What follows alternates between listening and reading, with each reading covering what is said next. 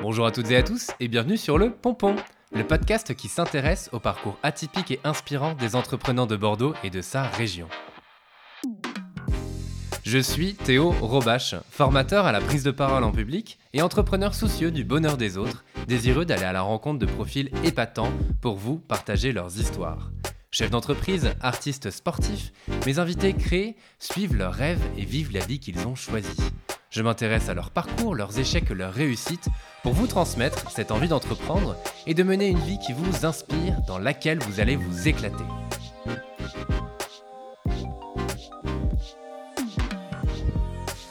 Nouvel épisode, j'ai le plaisir de recevoir Guillaume Olivier Doré, un spécialiste des marchés financiers, de l'épargne, du capital et de l'investissement, qui s'attelle à démocratiser le sujet et accompagner les entreprises de Nouvelle-Aquitaine dans leur développement.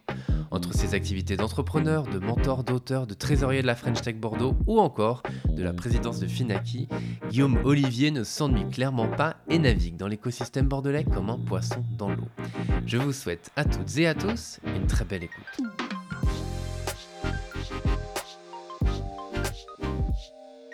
Salut Guillaume Olivier. Salut Théo. Et merci d'avoir accepté mon invitation. Bah c'est un plaisir. Avant de commencer, est-ce que tu peux te présenter s'il te plaît? Donc euh, mon nom est Guillaume Olivier Doré. Mhm. Euh, j'ai 50 ans, je vais dire 49 ans. On s'imagine toujours un peu plus jeune qu'on ne l'est. Euh, donc j'ai 4 enfants et je vis à Bordeaux depuis maintenant 6 ans. Ouais, super. Euh, comme je t'expliquais, l'idée c'est de parler de ton parcours et de comprendre un peu euh, bah, ce que tu as fait, ce qui t'a amené à là où tu en es aujourd'hui et à ces quelques activités. Quelques-unes. ouais. Quelques-unes, exactement. Tu as tout de suite, toi, euh, c'est la finance, enfin très clairement. Ou enfin, hmm, peut-être que je, je suis un peu réducteur. Ah, c'est l'entrepreneuriat plutôt, mais effectivement parlant ok. de la finance. Ouais. Euh, c'est là-dedans que tu as commencé.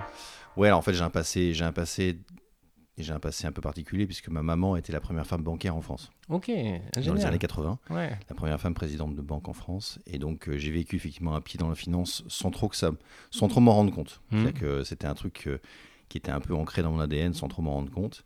Et, euh, et j'ai bifurqué vers ce secteur d'activité grâce à d'ailleurs un de mes mentors qui avait fait beaucoup de croissance externe dans la boîte. quand j'avais monté ma boîte moi à moi, Ouais. et ma première boîte. Et du coup, j'avais vu faire. Et du coup, j'avais voulu comprendre les mécanismes. Et je suis rentré dans le secteur de la finance comme ça. Ok. Et, euh, et donc oui, parce que c'est- par là que t'es es passé. Alors tu as fait l'UM Lyon et un petit coup à Harvard, c'est ça? Ou dans- Alors j'ai fait un programme d'Harvard avant l'UM Lyon, qui était Ouais. l'équivalent d'un BA, euh, avec un programme mixte entre Northeastern University et Harvard. Mhm. Et après, je suis allé effectivement euh, sur le tard, j'ai passé les concours pour rentrer à l'UM Lyon Ouais. sur le tard. Mais j'étais, il y avait un gros décalage culturel, puisque moi j'avais monté ma boîte avant, j'ai payé mes propres études avec mes sous, Yes. et donc j'étais pas dans un schéma euh, où on fait la fête tous les soirs avec le BDE. J'étais plutôt vois. ambiance, j'essaie d'apprendre un métier que je connais pas, et c'est là que je suis rentré dans la finance et l'entrepreneuriat. Ok. Mais donc tu avais déjà créé ta boîte avant de te, avant de te lancer? C'était quoi Ouais, la première boîte, bah, j'avais monté une boîte d'événementiel. Ok. dans l'univers euh, dans l'univers de la de la nuit parisienne donc j'organisais des dîners euh, pour les grands laboratoires et des soirées des soirées événementielles Euh, c'était j'avais j'avais 19 ans Mhm. et à l'époque euh, bah, j'ai fait ça pendant à peu près 3 ans avant de vendre une partie de ma boîte et de me payer avec ça mes études et le million derrière Génial. Et qu'est-ce qui t'a donné envie, alors déjà, si tôt, de lancer ta boîte et, et se lancer dans l'entrepreneuriat, quoi? J'étais entrepreneur sans le savoir en fait la seule chose qui m'intéressait c'est la liberté et l'indépendance Ouais. Euh, donc c'était vraiment le seul truc qui me drivait à l'époque. Euh, et de gagner suffisamment correctement ma vie pour faire un peu ce que je voulais. Donc ça fait partie de la liberté et de l'indépendance. Mhm. Et donc assez rapidement, euh, alors que j'ai plutôt un parcours qui était un peu tracé de jeune, de jeune fils de bourgeois euh, qui plutôt- avec les parents qui avaient plutôt réussi dans la vie, Mhm. euh, j'ai bifurqué vers cette création d'entreprise, mais vraiment pour le problème de liberté. Mhm. Parce que je voulais absolument être maître de mon destin. Euh, et j'y ai goûté pendant quelques années. Alors j'ai- un peu craqué après parce que du coup je suis redevenu salarié pendant quelques temps, Ouais. mais ça n'a pas duré très longtemps. On autre- Parce que moi, en fait, j'ai cru en préparant l'interview que tu avais directement enchaîné, que tu avais créé ta boîte après avoir eu des expériences en entreprise. Mais non, c'était déjà avant. euh, Alors on se rend pas vraiment compte qu'on crée une boîte en réalité. C'était Ouais. plutôt euh, c'était plutôt une boîte de service donc c'est pas du enfin c'est pas du c'est de l'entrepreneuriat certes mm, mais déjà à l'époque c'était un peu un peu décalé puisqu'on était dans les années euh, dans les années 90 mhm. euh, donc c'était le siècle dernier hein, ça fait vieux de dire ça mais euh, mais en l'occurrence le, le fait est que effectivement j'étais entrepreneur très tôt Et j'ai goûté à ça très tôt. Après, c'était pas du tout structuré, c'était plutôt une boîte de service. Donc c'était, j'étais seul dedans, j'avais pas de salarié, donc on est dans une, dans une, dans une, dans un business qui est plus proche de ce que serait aujourd'hui un, un indep aujourd'hui Ouais. et qui bosserait, euh, qui bosserait, et qui serait consultant. On serait Mm. plus dans, dans là-dedans. Exactement. Mais c'était un, mais c'était une période où j'ai quand même goûté à ça et à, ce, à cette capacité à être complètement libre Ouais, euh, de son destin et de son fonctionnement. c'est ça. Puis faire les premières erreurs, faire les premiers. Enfin, au Voilà, final, pour les premières conneries, effectivement, euh, on paye pour les premières conneries, mais c'était euh, c'était 4 ans où je me suis quand même bien éclaté, effectivement. Et Et, cette boîte, j'ai toujours d'ailleurs, j'ai toujours gardé la boîte. c'est la Ah même. ouais, elle est toujours existante. Ouais, J'ai vendu le fonds de commerce et j'ai Ouais. gardé la structure juridique. C'est ma boîte patrimoniale depuis maintenant. Je l'ai créée en 89, Oh là là. 1989. Ok, joli, ah, canon. Euh, et qu'est-ce qui t'a amené alors vers, vers le secteur financier, on va dire? Parce que donc tu as entrepris là-dedans, mais donc tu as aussi travaillé dans des structures. Ouais, c'est un peu le hasard. euh, c'est un peu le hasard de rentrer dans le monde du capital investissement. Bah, Mhm. c'est- assez simple. hein, c'est à l'EM Lyon où avec un camarade de classe, euh, l'EM Lyon faisait un concours euh, à l'époque, qui est le concours. Alors ça s'appellerait un pi- concours de pitch aujourd'hui, Ouais. euh, mais c'est en gros on représentait l'EM Lyon dans un concours de business plan Mhm. avec euh, l'INSEAD, toutes les grandes écoles euh, européennes. Et donc j'ai fait le concours interne avec euh, mon camarade Thomas Gubler, qui est d'ailleurs rentré dans un fonds d'investissement avec moi aussi derrière. Euh, on a fait le concours, on a gagné le concours interne de l'EM Lyon. Donc on a représenté l'EM Lyon euh, euh, au concours, euh, au concours de l'INSEAD, dans les premiers concours de pitch des années 80. Ouais. Et donc à ce moment-là, j'étais face, on avait un, on avait un mentor qui nous mentorait pendant une semaine pour préparer le pitch. Et mon mentor était le patron de l'activité d'investissement d'un groupe anglais qui s'appelait 3i, Ok, yes. qui faisait du private equity. Et du coup, euh, c'est Hugh Richards, on se souvient très bien. Et, et Hugh, je veux dire, à la fin de la fin de la semaine, j'ai dit, j'ai dit à Thomas, je veux faire son job. Parce qu'il nous a raconté en fait ce qu'il faisait, qui était de financer des boîtes. Je trouvais ça absolument génial. Je crois que le, trois jours après, j'ai envoyé mon CV chez 3i à Paris. Ok, Euh, ils m'ont pas rappelé tout de suite, ils ont attendu un an avant de me rappeler, mais ils m'ont rappelé Ah quand ouais. même. Et donc, et donc voilà, j'ai découvert ce métier-là, qui est en fait un métier qui existe, qui quasiment pas, parce qu'on était dans les années 90. Mhm. Le venture existait quasiment pas. Le private equity, c'était. euh, je, vais te demander de, je vais te demander de traduire plein de mots. ah, je pense. pardon. le venture, c'est le capital risque. ok, d'accord. Ouais. Il n'existait quasiment pas. Mhm. Le capital investissement plus traditionnel, donc mettre de l'argent dans les boîtes un peu grosses, Mhm. existait un petit peu, Mhm. mais pas énormément. Ouais. Euh, donc on était vraiment, moi, on- il y avait peut-être une centaine de personnes qui faisaient ce métier euh, à Ah l'époque oui. en France, c'était tout petit. Et puis il y avait un truc qui m'amusait beaucoup, c'est que c'était une branche de la finance que personne ne connaissait, qui était très confidentielle. Donc il y a le côté un peu, je cherche l'originalité, Ouais. euh, et aller faire un sect- aller rentrer dans un secteur financier qui finalement était peu connu, qui à l'époque avait probablement pas vocation à se développer comme on imagine qu'il allait se développer aujourd'hui, Mhm. euh, parce que la- la- le secteur du, de l'investissement est extrêmement vaste maintenant. Mhm. Euh, donc ça m'amusait beaucoup. Ok, ouais, c'était surtout ça. Ouais, surtout ça en fait. Ça me faisait, ça me faisait triper de dire bah ça n'existe pas, je vais y aller, on verra bien ce que ça donne. Le côté Ouais. intrapreneur est assez rigolo. Exactement. Et tu passes combien de temps alors dans ces entreprises avant de te relancer J'ai fait, euh, j'ai fait un, bout de carrière chez 3i pendant 3-4 ans pour apprendre mon métier. Après, Ouais. j'étais chez IBM, je suis remonté, à- j'étais à Lyon. Mhm. Après, j'étais chez IBM euh, où je gérais la partie qu'on appelle maintenant Corporate Venture. Donc, c'était, c'est, en gros, le Corporate Venture, c'est une, une société industrielle Mhm. qui met de l'argent dans les boîtes directement. C'est, Ok. un fonds, c'est un fonds d'investissement, mais qui appartient à, à une- à une- à un grand groupe. Ouais. Euh, j'ai passé un peu de temps chez Apax et c'est là que j'ai croisé, j'ai basculé, où j'ai croisé mes, mes petits camarades. On a monté euh, plein de boîtes ensemble. Mhm. Euh, donc Aggregator dans un premier temps, euh, que j'ai après ra- racheté et développé. Mhm. Une deuxième boîte qui s'appelle Viadeo, que tout le monde connaît. Mhm. Plus une troisième, une co-création avec un ami entrepreneur qui malheureusement nous a quittés, qui s'appelle Terraclion dans l'univers des medtech, Ok. qui était un breton à qui je faisais du bateau. Donc, voilà. Donc, euh, je me suis relancé là-dedans. Et j'étais vraiment dans la fin de la première, la première vague de l'Internet. Mhm. Je suis arrivé, moi, je suis, redevenu- je suis vraiment devenu entrepreneur au contact de tous ces gens-là dans la, dans la vague, dans la vague 2002, 2003, 2004 en sortant de, Ouais. de chez Apax Partners. Oui, parce que toutes ces boîtes-là, tu les as montées à ce moment-là. Ouais, exactement. C'est Ok. tout arrivé à ce moment-là. Ouais. Bah, euh, Viadeo, c'est 2005, Aggregator 2003, Ouais. euh, Terraclion 2002. Mhm. Est-ce que justement tu peux nous parler un peu de, de chacune d'entre elles pour le coup? Bah, Terraclion, c'était une, c'est une boîte qui était maintenant vendue aux Allemands, qui, que j'ai cotée en bourse, qui était vendue aux Allemands. Ok. Euh, Attends, parce que quand tu dis que j'ai coté en bourse, ça a l'air, tout simple comme ça, mais il y a quand même, enfin, Bah, comment pendant 10 ans, on- euh, ouais, c'est ça, il y a- ouais, il y a quand même un peu de travail. Alors moi, je n'étais que le cofondateur, hein, je m'occupais des aspects financiers avec euh, le fondateur Jérôme Lebon. Ouais. Et donc c'est une société qui était, euh, qui aujourd'hui fait un appareillage qui permet de traiter les nodules de la thyroïde par Ok. ultrason. Donc c'est assez technique. Ouais. En gros, ça permet d'éviter les opérations. Mhm. Donc c'est un appareil que- qu'on pose sur la peau et qui va brûler les, qui va brûler les tumeurs Mhm. à travers en utilisant l'ultrason. Donc Mhm. c'est c'est un micro-ondes euh, bien dirigé. Ouais. Pour- je résume. hein. Euh, qui est qu'on C'est appelle une medtech, Ouais. euh, qui a été financée par plein de fonds d'investissement parisiens, qui a été cotée en bourse en 2012, Mhm. et là qui a été vendue à un groupe allemand. Ok, mais donc là, tu étais sorti de l'investissement, du capital investissement pour le coup. Ah non, moi j'étais, oui, j'étais cofondateur. C'est-à-dire Ouais, que c'est j'étais, vraiment fondateur de la Mhm. boîte. Euh, en, 2000, euh, en 2003, j'ai créé, j'ai cofondé Aggregator, donc qui était, un- le- qui était en France le premier réseau d'entrepreneurs Mhm. avant que ça existe. C'était pas Mhm. du tout la mode. Euh, à l'époque, tous mes copains qui, sortaient de fonds d'investissement comme moi allaient plutôt créer des gros fonds de LBO euh, Ouais. de plusieurs milliards d'euros parce que c'était la grande mode. moi, j'allais dire, maintenant, je vais faire l'investissement avec des entrepreneurs, c'est ça qui Ouais. m'intéresse. Ouais. Donc, je vais aller proposer à des dirigeants de boîtes qui ont plutôt réussi de mettre leurs sous en commun pour investir dans d'autres fonds. C'était Mhm. assez novateur parce qu'à l'époque, ça n'existait pas. Ouais. On était soutenus, euh, Dan, Marc, Thierry et moi, on était soutenus par euh, la famille Mullier, Mhm. qui euh, dans son réseau, dans son réseau en réalité fonctionne pareil. En fait, ils sont tous actionnaires les uns des autres, donc Mm. ils font beaucoup ça. Mhm. Qui nous accompagnait pendant quasiment 10 ans. Mhm. C'est devenu assez gros puisque Aggregator est devenu le premier réseau d'entrepreneurs en France. Ça fédérait quasiment 500 dirigeants. Euh, avec un principe simple, c'est un principe d'entraide. C'était un principe où chacun avait mis un peu de sous dans un, dans un véhicule, donc tout le monde était un peu associé au succès des autres. Ouais. Euh, il y avait un système mutualiste qui faisait que, de facto, les gens qui étaient, les entrepreneurs qui étaient chez Aggregator, Mhm. alors un, c'est de s'entraider beaucoup parce qu'il y a ce micro-lien financier, Mhm. mais on était dans l'esprit de, de l'accompagnement. Et c'est vrai qu'on sortait à l'époque, euh, ça, fait, ça fait encore vieux con de dire ça, mais on sortait de la première crise de l'Internet. Ouais. Donc il y a eu la première euh, vague où tout, plein de boîtes sont tombées dans les années 2000, 2002, 2003, 2004. Et puis après, il y a la deuxième partie qui était compliquée, qui est comment survivre dans cette phase-là. Mm. Et le fait d'avoir un, un réseau euh, physique, on, voit- on se voyait hein, tous les mois, Mm. on organisait des, des événements, on faisait que les gens se rencontraient. euh, faisait que les gens euh, se, se- bah, échangeaient de l'expérience et ça les rassurait de ne pas être tout seul Mhm. face à ça. Et Ouais. ça a été le gros succès en fait d'Aggregator, Mm. ça a été ça. Ouais. C'est ça que je trouve hyper intéressant, excuse-moi de te couper, Ouais. c'est le- le- l'aspect, euh, euh, on pourrait se dire, euh, capital investissement, ça paraît tellement... Enfin, quand on connaît pas, ça, Oui, ça paraît assez abstrait, ouais. Ouais, Ouais, c'est- ça, ouais. Abstrait, on se rend pas compte, mais en fait, tu as toujours eu ce côté lien, au final. Avec les, Ah, moi, avec ce qui les m'intéresse, c'est que le, ce qui m'intéresse, c'est vraiment le lien humain. Moi, je trouve ça absurde. Créer une boîte ou accompagner quelqu'un qui crée une boîte et qui a un projet, Mm.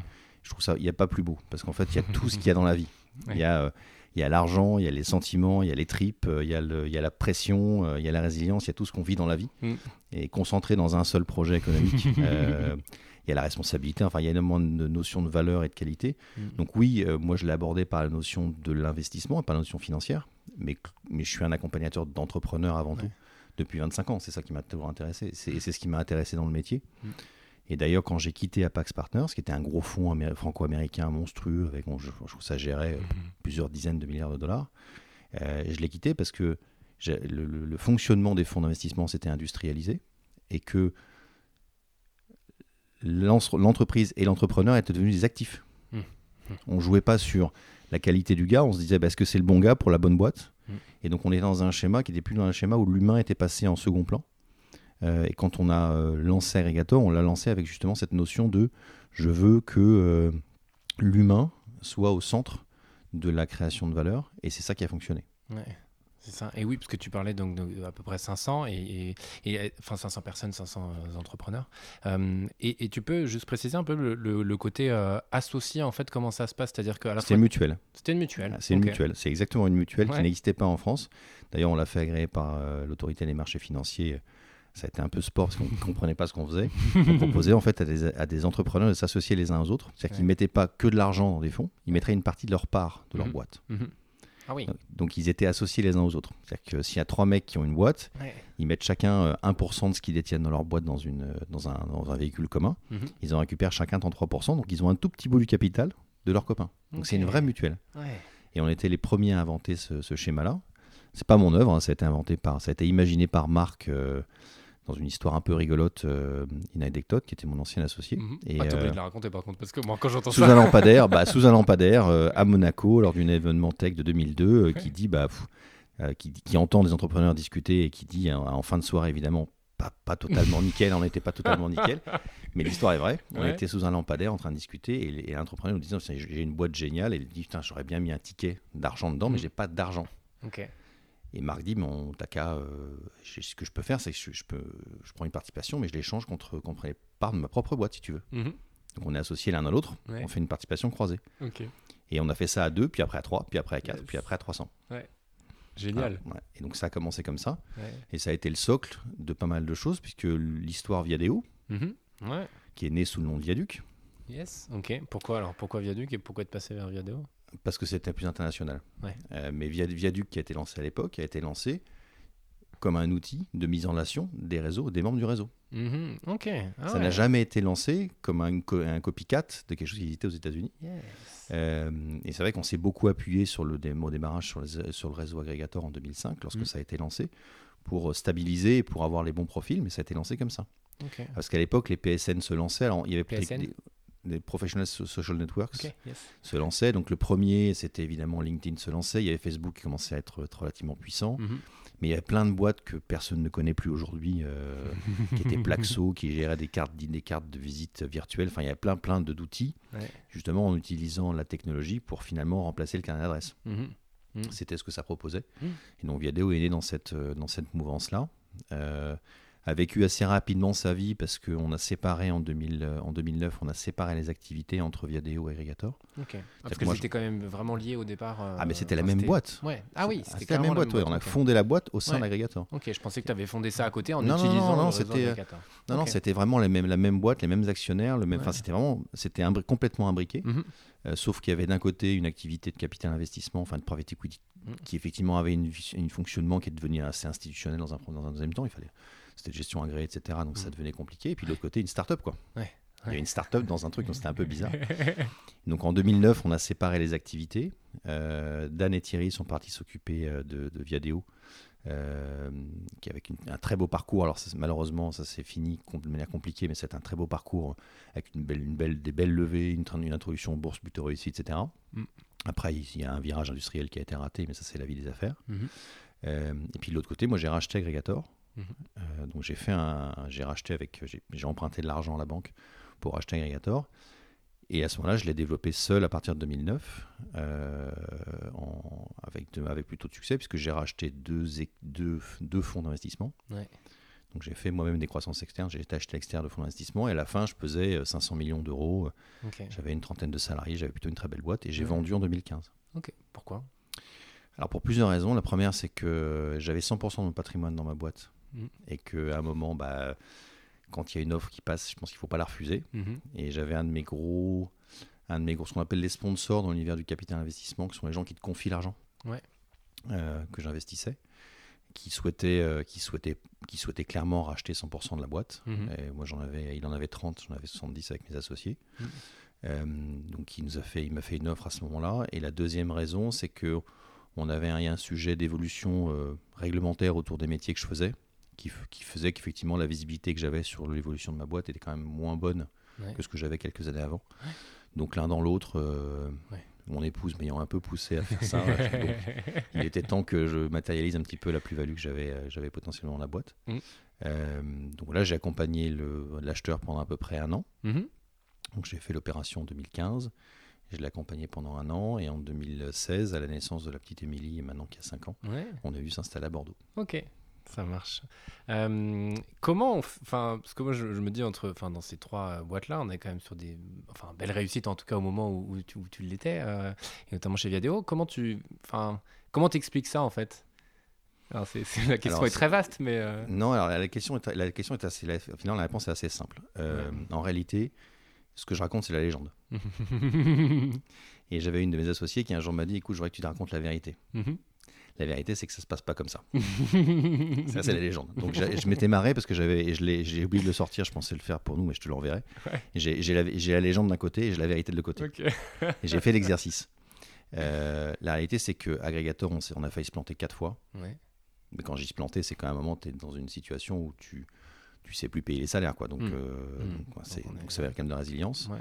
Euh, parce, qu'on, parce, que, parce que notre modèle économique marchait pas, parce qu'on avait, des, on avait pris des options stratégiques qui fonctionnaient pas. Donc, Mm. on, on- on se cassait la gueule tout le temps. Mm. Euh, la réalité, pour reprendre Viadeo, je suis moins impliqué dans Viadeo qu'Aggregator forcément, mais Mm. pour reprendre l'histoire Viadeo, je sais que pendant deux ans, euh, Marc et Dan ont tâtonné beaucoup sur leur modèle. Mm. Qu'est-ce qu'on vend à quoi, comment, euh, comment Ouais. est-ce que la boîte euh, est-ce qu'on va aux États-Unis, est-ce qu'on va en Chine, etc. Donc c'est très très compliqué, c'est pas si simple que ça. Et plusieurs fois, la boîte a failli partir au tapis. hein. Ouais. Euh, c'est stratégique, quoi. Donc, Mais le principe de base de l'entrepreneur, ce que moi j'ai appris, et ce que, ce que j'ai remarqué chez les gens qui sont aujourd'hui très résilients, ce qu'on appelle la résilience, Mhm. c'est que un bon entrepreneur arrive à trouver une solution quand le bateau est en flamme au milieu de la, au milieu de la mer et que et qu'en plus il y, a une- y a une voie d'eau et qu'on écope. Mm. Euh, et donc on, on trouve à ce moment-là des ressources inex- inexplorées euh, qu'on trouve je sais pas où au fond de nos tripes pour trouver la solution miracle qui fait que.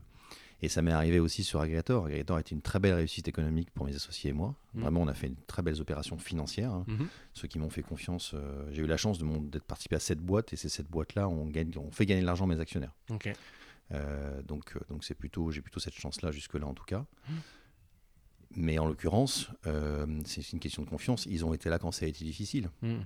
Et moi, à plusieurs reprises, j'ai été dans une situation où j'ai signé les lettres de licenciement de mes collaborateurs. Euh, que j'ai à, qui- à qui je leur ai- que j'ai fait signer en main propre Mhm. en leur disant la boîte est morte Mm. et ça m'est arrivé une fois ou deux Mhm. parce qu'on passe tellement près du, on s'en passe tellement près de la, de la- falaise, enfin du, du précipice, qu'on n'a pas le choix que de respecter l'ensemble de, de ça. Donc c'est- c'est c'est des moments très difficiles, euh, mais on en sort en général que plus fort. Et le meilleur exemple, c'est euh, c'est une vraie, une vraie bêtise que j'ai fait en 2012 où j'ai voulu coter un de mes fonds en bourse. Donc j'ai engagé.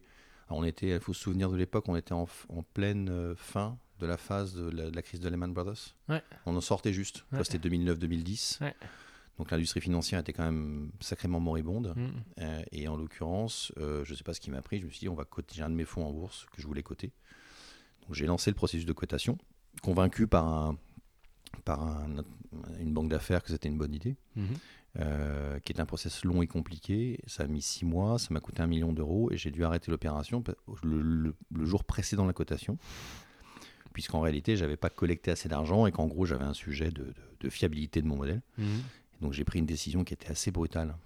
Euh, mais on, on est dans un principe où il faut prendre des décisions radicales dans ces moments-là où j'ai arrêté. Et le jour où j'ai arrêté, je savais que la boîte était morte. J'ai dit à ma femme, on va partir en vacances. C'est la dernière fois qu'on part en vacances parce qu'on n'aura plus de sous, on est ruiné. Ah ouais. Et donc on était, donc je suis parti en vacances euh, dans ma famille en Corse et Ouais. je suis arrivé, euh, donc j'ai passé, euh, je me suis reposé évidemment Ouais. en réfléchissant à ce que j'allais faire après parce que la boîte était vraiment morte hein, pour le coup. J'avais, plus d'argent. Mais t'es comment à ce moment-là enfin, Ah bah, t'as deux solutions, soit t'es, moi Ouais. je suis, je suis assez résilient donc j'avais pris une décision que j'assumais complètement et je l'assumais d'autant plus que je passais mon temps au téléphone avec mes actionnaires et mes souscripteurs, tous les gens qui m'avaient confié de Mhm. l'argent, en disant mais j'ai pris j'ai fait un choix qui est aussi un choix pour vous parce que si j'avais coté la société en bourse, enfin coté le fonds d'investissement Ouais. en bourse, vous auriez perdu de l'argent. Donc j'ai protégé votre patrimoine. Mhm. Donc j'ai passé mon temps au téléphone avec eux pendant à peu près 3-4 semaines. Et de manière euh, quasi miraculeuse, est arrivée euh, fin du mois d'août une opportunité d'acquisition qui, a- qui a changé la cour- le cours de le cours de l'existence de ma boîte, euh, puisque j'ai acheté euh, un fonds d'investissement qui était à vendre, Mhm. ce qui arrive quasiment jamais, Euh, et j'ai fait tenir ma boîte en mode survie pendant à peu près 6 mois, le temps de boucler l'acquisition. Ok. Et du Ah coup, ouais. je repartais, je repartais en mettant les compteurs à zéro huit mois après, Ouais. en achetant un truc qui était monstrueux et dont personne ne voulait sur, les- sur le marché de l'investissement, qui s'appelait OTC. Ok. Donc, malheureusement, euh, l'histoire est jamais finie tant qu'on n'a pas été jusqu'au bout. Ouais. Et, euh, et quelle que soit l'histoire, euh, quelle que soit l'histoire en réalité, alors je sais, la réponse à ta question est difficile. Je ne sais Mhm. pas où on trouve les ressources. Hmm. Mais parce qu'en fait, dans, en t'écoutant, je me dis, bah, t'aurais pu arrêter de faire ça aussi. Au bout d'un moment, quand on est au bord du précipice, même qu'on est carrément en pleine chute, tu peux te dire, bon, bah, j'arrête ce milieu-là, j'arrête d'aller là-dedans et je pars ailleurs, quoi. Oui, oui, d'autant que, d'autant que j'aurais pu très bien revenir salarié d'un, salarié d'un fonds, etc., faire autre chose. Ouais. Mais je pense que j'avais vraiment, euh, j'avais vraiment à cœur de. Alors, je suis un peu têtu et surtout, je, je suis toujours un peu. Lorsque les gens m'ont confié leur argent, j'ai toujours, j'ai toujours l'impression que c'est, je le fais aussi pour moi. Mhm. Et donc j'avais pas mal de mes associés investisseurs euh, qui avaient mis l'argent dans ce projet, euh, auquel je me sens, auprès desquels je me sentais redevable, même si c'est les gens qui font de l'investissement en toute euh, connaissance de cause. Ouais. Et donc, de facto, j'étais dans une posture de dire, je veux vraiment pas être dans cette posture d'avoir à leur annoncer que c'est mort. Mm. Donc, ça a tenu. euh, ça a tenu, mais ça a réclamé effectivement pas mal d'énergie. Hmm, J'imagine. Et euh, est-ce que tu peux juste nous expliquer en gros comment fonctionne un, un fonds d'investissement et, euh, et comment ça se passe en fait? Il y a des personnes qui injectent de l'argent et toi tu Ouais. cherches des boîtes dans Dans lesquelles investir, ouais. Alors, fonds d'investissement est un, c'est un truc un peu particulier. Mhm. Euh, c'est un métier, enfin, c'est un- effectivement, ça fonctionne exactement comme tu l'as dit. Ouais. Euh, ce sont des, des gens qui ont de l'argent, Mhm. euh, qui sont prêts à le placer pendant 10 ans. C'est long, hein, 10 ans. Ouais. Qui, qui te le confient pendant 10 ans, Mhm. entre 10 et 12 ans. Charge à toi, donc dans un, ce qu'on appelle un fonds, dans un véhicule d'investissement. Charge à toi à travers une, ce qu'on appelle une société de gestion agréée par l'autorité des marchés financiers, donc Ouais. c'est très réglementé d'aller trouver en fonction de ce que tu leur as promis comme étant, j'ai déjà à dire une bêtise, investir dans les sociétés de l'univers de l'intelligence artificielle Univon basée à Bordeaux. hein. C'est Ouais. ce qu'on appelle la thèse d'investissement. Ok. Ils te confient de l'argent pour ça. Charge à toi d'aller chercher toutes les boîtes de l'IA basées à Bordeaux et de trouver les bonnes pépites dans lesquelles investir. Une fois que tu as investi des sous dedans, euh, au bout d'une période qui s'étale entre, entre 5 et 7 ans, Mhm. tu es censé récupérer l'argent qui a été mis dedans, Ouais. soit en vendant tes parts, soit en vendant l'entreprise. Mhm. Et une fois que tu as récupéré ça, l'argent, tu le rends, euh, tu le rends à tes investisseurs. Ok. Ça marche. Comme Et ça alors- que ça marche. Ouais, et alors sur les, sur les choix, tu prenais un exemple, là, par exemple, euh, euh, l'IA euh, sur Bordeaux, mais sur ces choix-là, c'est toi qui vas les faire et donc les gens viennent vers toi, les investisseurs viennent vers toi, ou c'est eux qui te demandent euh, j'aimerais investir sur tel ou tel projet? En général, t'as- tu développes un savoir-faire spécifique sur, une, sur un univers spécifique. Euh, en ce qui me concerne, par exemple, Ouais. moi j'ai un, j'ai un savoir-faire qui est assez long dans l'univers des, des, des boîtes tech et dans, la, dans les, ce qu'on appelle les petites, petites boîtes, petites capitalisations, les Mhm. PME. Et petite, Euh, petite capitalisation C'est des PME, Oui, des ouais, boîtes entre, entre, qui font entre 10 et 50 millions Ouais, d'euros de chiffre d'affaires. Donc, Mhm. Les PME. Parce que j'ai fait toute ma culture là-dedans, je me suis fait un réseau, qu'on Mhm. se fait des réflexes d'investisseurs, etc. Donc ça, c'est mon savoir-faire. Et chaque, euh, chaque professionnel du monde de l'investissement finit, finit, finit en fait par acquérir, du fait de son expérience passée, une expertise sur une verticale, sur un segment, Mhm. qui devient sa, son- sa spécialité d'investissement. Et il est reconnu là-dedans. Et les gens, quand ils investissent sur sa tête, ils investissent parce qu'il sait faire ça, le- Mhm. il fait ça bien. Donc c'est vraiment, c'est, vraiment l'expérience accumulée. Ouais, ok. Et toi, justement, comment t'identifies les boîtes sur lesquelles miser entre... Enfin, j'enlève les guillemets, parce qu'au final, c'est ça. Ouais, ouais, non, c'est. euh, Tu, alors, tu l'identifies, un, euh, parce que tu te crées un réseau d'entrepreneurs que- Ouais. qui, qui veulent t'avoir comme associé. On parle de ça aussi, hein, Ouais. on, on le dit jamais assez souvent. En tout cas, moi, j'aborde. J'ai investi dans, à travers mes fonds, hein, c'est moins le cas maintenant parce que j'ai quelques participations à titre personnel et ça Mhm. que je fais moins. Euh, mais euh, à travers mes fonds, j'ai investi dans quasiment euh, 350 entreprises Ouais, ce qui est énorme. dans, dans- dans ma vie et de fait bah, j'ai la capacité effectivement à analyser les business, business models de plein de boîtes Mhm. parce que j'en ai vu plein et parce que Ouais. j'ai vu 5 10 000 entrepreneurs dans ma vie donc après on se fera un réseau Mhm. donc euh, les gens choisissent de s'associer avec euh, Guillaume Olivier Doré mais il y a des gens qui détesteraient s'associer avec moi c'est Ouais. extrêmement binaire Ouais. parce que in fine on a quand même quelqu'un avec qui on est assis à côté euh, qui devient un sparring partner Ouais. et donc il faut savoir euh, que la relation humaine que le dirigeant a avec euh, son investisseur est clé Mhm.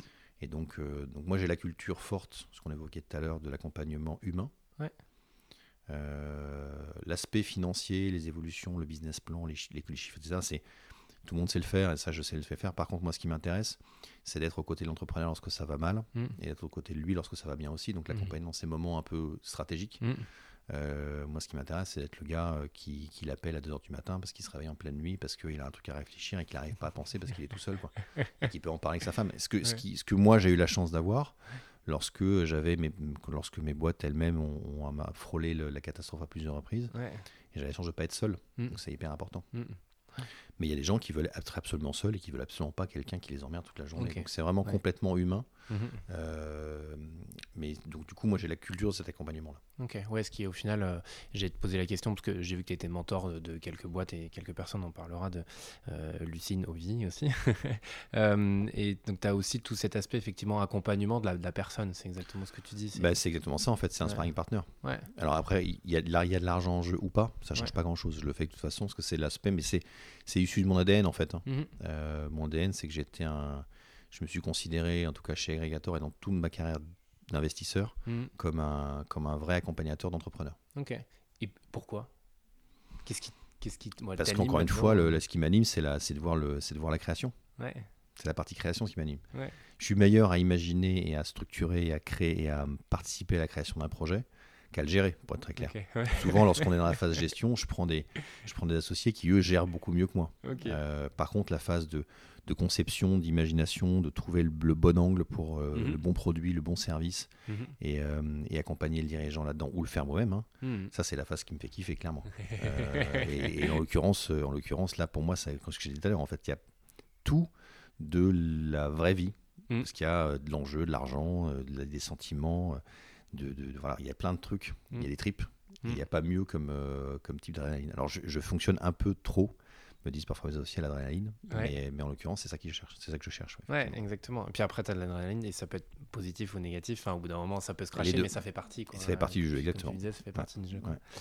Et donc, tu disais tout à l'heure, tu es arrivé à peu près il y a 5 ans sur Bordeaux. Et c'est le début de mieuxplacé.com, c'est ça? Ouais, c'est le début de, c'est le début de ma- mon aventure d'entrepreneur, troisième aventure d'entrepreneur, Ouais. ou la cinquième, je sais plus, la sixième, euh, puisqu'effectivement, je lance à ce moment-là. euh, Alors, j'ai fait ça pendant que j'ai créé la boîte l'année- la- la- le même mois que la naissance de ma fille, la petite dernière, Ouais.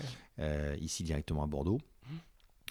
Avec une phase où, en gros, je savais qu'il y, avait un- il y avait de la place à prendre dans un métier qui est la distribution de produits financiers. Mhm. Euh, avec une vision très disruptive, euh, comme on dit, qui était de dire on va complètement casser la manière dont les produits se vendent, Mm. et je veux être capable de vendre un produit financier à un individu de la même manière qu'on achète des yaourts sur monoprix.fr ou une paire de baskets sur Amazon. Ouais. Ça, c'est la théorie.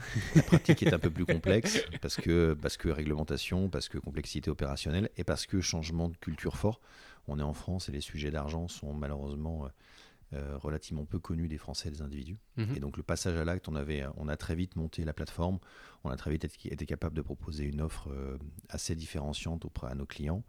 On a très vite été capable de voir euh, tous les produits du marché distribués. Donc on, a vraiment un- on avait vraiment un superbe, une super plateforme. Mhm. Mais assez rapidement, on s'est rendu compte que les gens avaient besoin d'accompagnement. Mm. Et l'accompagnement, euh, je dirais presque humain, Mhm. parce qu'on parle dessous et que du coup, comme ils y connaissent rien, Ouais. euh, bah, ils sont pas confortables, donc ils ont du mal à aller euh, mettre leur numéro de carte bleue ou faire un chèque important pour acheter un produit financier euh, sur une plateforme. Donc, l'idée, c'est vraiment de démocratiser. Ouais, c'était démocratisé. euh, et tu vois, on était, je, je considère qu'on était au même stade que 2004-2005 quand le e-commerce était un truc où les gens disaient personne ne mettra jamais sa carte bleue sur Internet pour acheter des courses. Enfin, t'as pas vécu ça, mais moi je l'ai vécu. Hein. Ouais. J'avais les premières pages de journaux disant Internet c'est de l'arnaque, en gros c'est ça. Ouais. Et un an après, euh, bah, tout le monde se mettait à acheter sur Internet. et on sait ce que c'est qu'aujourd'hui le e-commerce mondial. Clairement. Donc euh, oui, oui, on a, euh, on, a, on a tenté cette aventure-là avant de constater qu'en réalité, les plus gros utilisateurs de la plateforme n'étaient pas les individus, qui étaient les gens comme toi ou moi, mais c'était Ouais. les professionnels. D'accord. C'était les conseillers en gestion de patrimoine eux-mêmes Mhm. Qui faisaient leurs propres tests. Et en fait, ils utilisaient l'outil comme accompagnement de leur, euh, de, pour, pour traiter leurs propres clients. Ouais. Donc, c'est dit, Hmm. Ouais. C'était Donc pas en fait, l'objectif de ça départ. l'objectif de départ. On avait évidemment des particuliers, on avait plein de professionnels qui utilisaient l'outil, qui disaient mais en fait il est vachement bien notre outil. Ils m'aident beaucoup moi Ouais. parce qu'en fait je suis euh, c'est des quasi artisans de la gestion de patrimoine, c'est Mhm. des conseillers indépendants euh, qui ont 3-4 collaborateurs, c'est des Mhm. petites boîtes. Euh, et tous ces artisans-là disant mais j'ai aucun outil pour m'aider. Ouais. Et donc on a fait la phase, euh, j'allais dire un peu B2C Mm. pendant à peu près deux ans, avant de se rendre compte que le vrai marché était plutôt dans l'accompagnement des pros. Et donc on a muté, euh, on a pivoté comme on dit, mais on a Ouais. muté assez rapidement sur, euh, sur un truc qui s'appelle Elwin, Ouais. qui est en fait le même outil que mieuxplacé.com, hein, c'est la même chose. Euh, mais c'est un, mais un logiciel mis à disposition des professionnels pour les aider à mieux vendre et pour les accompagner dans toutes leurs, toutes leurs opérations. C'est comme ça qu'on a inventé le truc. Ouais. Parce qu'en fait, les, encore une fois, on, on se rendait compte qu'on ne comprenait pas. On avait des, des gens qui faisaient des simulations, parce que tout était gratuit sur le site. Des simulations, on n'arrivait plus à les joindre derrière. Donc, ils faisaient en fait des simulations gratuites pour aller chercher la meilleure offre possible qu'ils Yes. f- faisaient en direct à leurs clients. Ok. Ah oui, d'accord. Oui, c'est pas grave, c'était la vie, hein. Oui, c'était oui, gratuit, oui, donc non, c'est le jeu. hein, oui, oui. jeu. Ouais, c'est ça. Et ouais. ça nous avait, en fait, notre marché n'était pas là. Oui, c'est ça. Encore une fois, sur parti hein. sur quelque chose en disant, on va aller sur euh, le B2C, les gens. euh, Non, mais là, en fait, le marché était là, mais n'était pas là où l'imaginait. Parce que c'est quasi du B2C, parce qu'on vend ça à des artisans. Donc, c'est- enfin, on, on appelle ça les petits pros si tu veux. C'est Mm. des, donc c'est pas des individus, mais c'est des, c'est pas des, c'est des individus, Mhm. mais ce sont des professionnels. Ok. Et donc aujourd'hui, c'est uniquement consacré à ces Ouais, professionnels-là. on a complètement, complètement arrêté l'activité pour les particuliers. On a cédé le portefeuille Ouais. euh, des clients particuliers. Et aujourd'hui, la boîte est focalisée sur uniquement sur les, sur cette, sur ce métier-là. Mhm. Et donc on fait, on a, moi je suis devenu éditeur de logiciels, Mhm. euh, donc complètement différent de ce que j'imaginais au départ. Mm. Donc la boîte n'est pas ce que, comme toujours. Ouais. on imagine faire un truc, on fait autre chose après. La boîte n'est pas du tout, du tout, du tout une plateforme de vente de produits d'épargne, mais c'est un éditeur de logiciel Ouais. euh, qui facilite la vente de produits d'épargne et qui l'automatise et surtout qui répond, qui répond à la vision que moi je portais, qui est de la rendre plus transparente et plus fluide. Parce Mhm. qu'in fine, tout le temps qu'on fait gagner à un professionnel, Mm. il, y pa- il passe plus de temps à discuter avec son client. Mm. Et comme en plus il se fait aider par la machine pour sélectionner les bons produits, on est certain qu'il propose les bons produits aux bons clients, parce que c'est l'enjeu est là aussi. Et quand tu parles de produits, justement Produits d'épargne, alors des contrats d'assurance vie, euh. SCPI, enfin tous les trucs que, que ta banque te vend. Ouais. Euh, voilà. Et on installe aujourd'hui, l'outil est aujourd'hui est installé dans, un, dans trois réseaux et auprès, il est distribué auprès de parties de, de professionnels indépendants. Ok, ça marche. Et j'en parlais tout à l'heure aussi, donc tu es, mentor Ou Ouais. ou tu as été mentor enfin, ou Je suis toujours, je suis toujours, je suis toujours mentor, Ouais. tout à fait. Pourquoi? Enfin, même si tu en as un petit peu parlé, et tu peux nous parler des, des boîtes aussi que tu accompagnes. Enfin, il y en a Alors, une euh, notamment. il y a des, c'est des histoires un peu différentes. Ouais. Euh, lorsque je suis arrivé à Bordeaux assez rapidement, j'ai rejoint. euh, il y avait deux, trois entrepreneurs que j'avais d'ailleurs accompagnés avec mes fonds. Bah, Julien Parou, Ouais, très j'avais bien. été dans, j'avais été dans Actiplay à son, à son démarrage. Euh, et il était membre d'agrégateur, donc on, se connaissait de longue date. Il Mhm. y avait trois, quatre entrepreneurs que je connaissais ici à Bordeaux. Donc, Julien m'a beaucoup aidé à l'époque, à ma- en 2015 et 2016, à m'implanter ici. Ouais. Et assez rapidement, il m'a parlé du modèle Emera. Ouais. Et donc, euh, et donc je suis devenu, euh, je suis devenu mentor du, modèle Emera pendant à peu près deux ans. Mhm. Euh, il s'est avéré que bah, Emera a un peu changé le modèle récemment, Mhm. mais c'est à ce moment-là qu'ils m'ont euh, m'ont proposé d'accompagner deux ou trois euh, deux ou trois entrepreneurs. Alors, en général, c'est plutôt le- eux qui sont venus me chercher. Mhm. Euh, puisque euh, tu vois, je, Charles-Henri chez Ovi, lorsqu'il a monté sa boîte, Ouais. euh, est venu me chercher à travers une histoire rigolote. hein. il donnait des cours à- dans une école. de- dans une école. Mhm. Il s'avère qu'une de mes stagiaires qui était dans l'école faisait son apprentissage là-bas. Ouais. Et il est venu me voir en me disant voilà, je suis pris entrepreneur, je suis en train de monter une boîte. Je sais que je sais que je vais pas y arriver si je suis pas accompagné et je voilà, je- j'ai besoin de quelqu'un pour m'aider. Ok. Donc il est venu me chercher et je lui ai dit évidemment oui. Ouais. Euh, et puis derrière, euh, tu Marine, je l'accompagnais pendant. Alors, je sais plus le cas maintenant parce qu'elle a fait une, elle a fait une grosse levée de fonds, donc Mhm. elle a moins besoin de moi. Mais Marine, je l'accompagnais là aussi tout au début. Elle m'a été, euh, elle m'a été apportée à la fois par Emera et par Unitech. En gros, j'avais dit à tout le monde un peu dans l'écosystème, écoutez, j'ai un peu, j'ai pas beaucoup de temps, Ouais. mais euh, j'ai plutôt envie d'accompagner des entrepreneurs et plutôt des entrepreneurs heureux Mhm. ou des gens issus des diversités, ce qui m'intéresse plus, Ok, ma culture pourquoi? perso. Parce que c'est ma culture perso. euh, j'ai été euh, très impliqué dans la création d'un groupe euh, associatif qui s'appelle le groupe SOS, Mhm. euh, qui pèse, qui pèse aujourd'hui plus d'un milliard d'euros et qui a 25 000 salariés, qui est le plus gros groupe associatif européen. Et donc j'ai une culture de l'ESS Fort, j'étais trésorier du groupe pendant très longtemps, pendant une quinzaine d'années. Ouais. Et donc dans cette culture-là, j'ai toujours mixé cette culture de l'économie sociale leader et de l'impact Mhm. avec justement mon métier d'investisseur.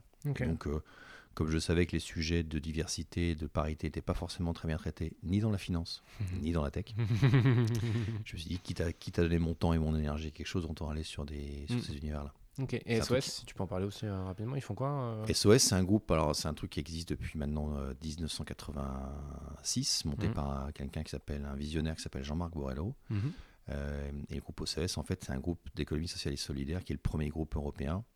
Donc, enfin, c'est- qui traite aujourd'hui toutes les problématiques. Donc, ils ont des hôpitaux, des centres de rééducation, ils ont à peu près tous les sujets. Mhm. Ils traitent tous les sujets qui sont les sujets euh, de, de réinsertion en particulier. Ouais. Euh, donc voilà, avec des entreprises d'insertion, donc il y a vraiment tous les métiers. C'est un truc qui était devenu assez énorme. Donc moi Mhm. j'ai quitté pour des raisons réglementaires, parce que mon agrément AMF m'interdisait de continuer à être trésorier en 2000, le- le- le- mon poste au conseil d'administration en 2005. Ouais. Ok. Mais j'y suis resté très longtemps. Ouais. Ok. Canon, c'est top. Ouais. et euh, et en, en 2019, pour le coup, tu as intégré la, la French Tech Bordeaux et des, en tant que vice-président, c'est ça?